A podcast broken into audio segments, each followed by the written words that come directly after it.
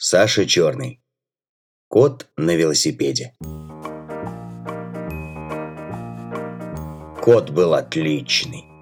Черная, пушистая, отливающая глянцем шубка, белые залихватские усы, на всех четырех лапках белые манжетки, глаза цвета морской воды, выражение независимое и даже гордое.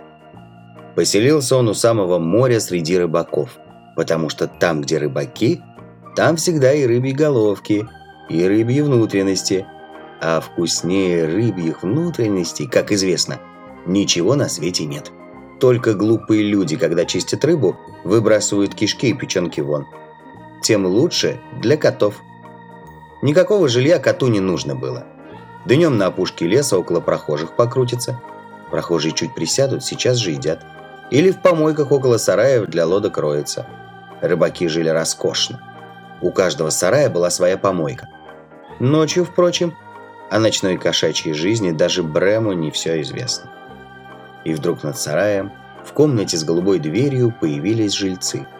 Женщина, мама с кошачьими мягкими манерами, в белых туфлях на лапках, серьезный высокий папа, который никогда не снимал шляпы, и их детеныш, крепкий загорелый мальчик. Темные волосы, черные глаза маслинки и пескливый голосок, словно у капризной девочки. Кот три дня выдерживал характер. Проходил мимо голубой двери, словно губернатор, прогуливающийся среди своих владений. На четвертый день не выдержал. Вошел в дверь и представился каждому отдельно.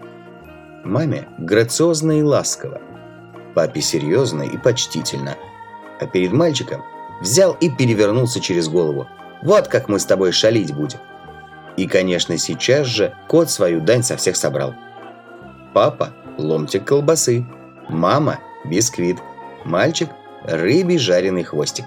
Мальчик был особенный. Из тех мальчиков, что шалят-шалят, вдруг притихнут и задумаются. И такое придумают, что и выговора серьезного сделать нельзя. Начнешь выговаривать, да сам и рассмеешься. После обеда мальчик взял кота на руки и вышел с ним на дорогу. Постричь кота? Ведь лето, ведь жарко. Но стриженный он будет похож на дохлого кролика. Не годится. Поучить его плавать под парусами на игрушечной яхте? Нельзя. Яхта опрокинется, кот схватит насморк. Какой тогда в нем прок? Сшить ему полосатые купальные штаны? Ой, очень уж долго работать придется. О, а может быть взять его с собой покататься? Мальчик весело подпрыгнул и побежал к велосипеду. Кот покорно дал себя уложить в плитушку для провизии. Мальчик прикрутил корзинку под седлом, вскочил, гикнул и помчался.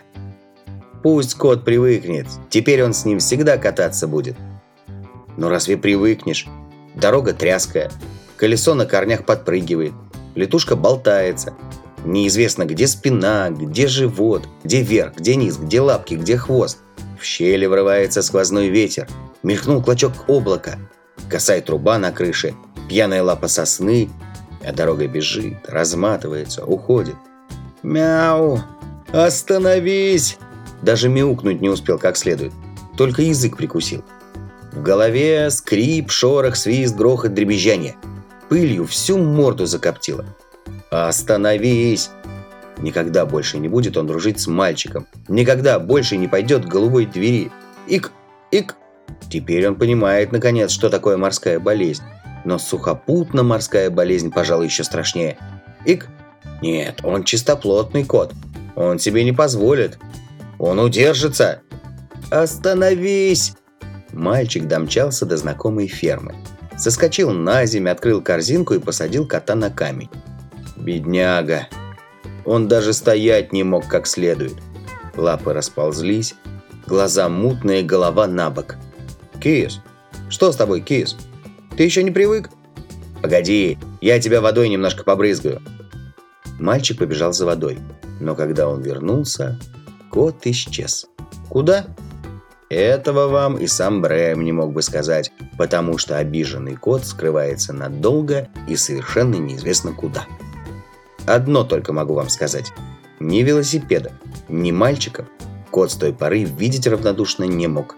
А крысица спину верблюдом выгнет и боком-боком заползет в такие колючки, что и с прожектором его не разыщешь. А ведь какой был бесстрашный кот.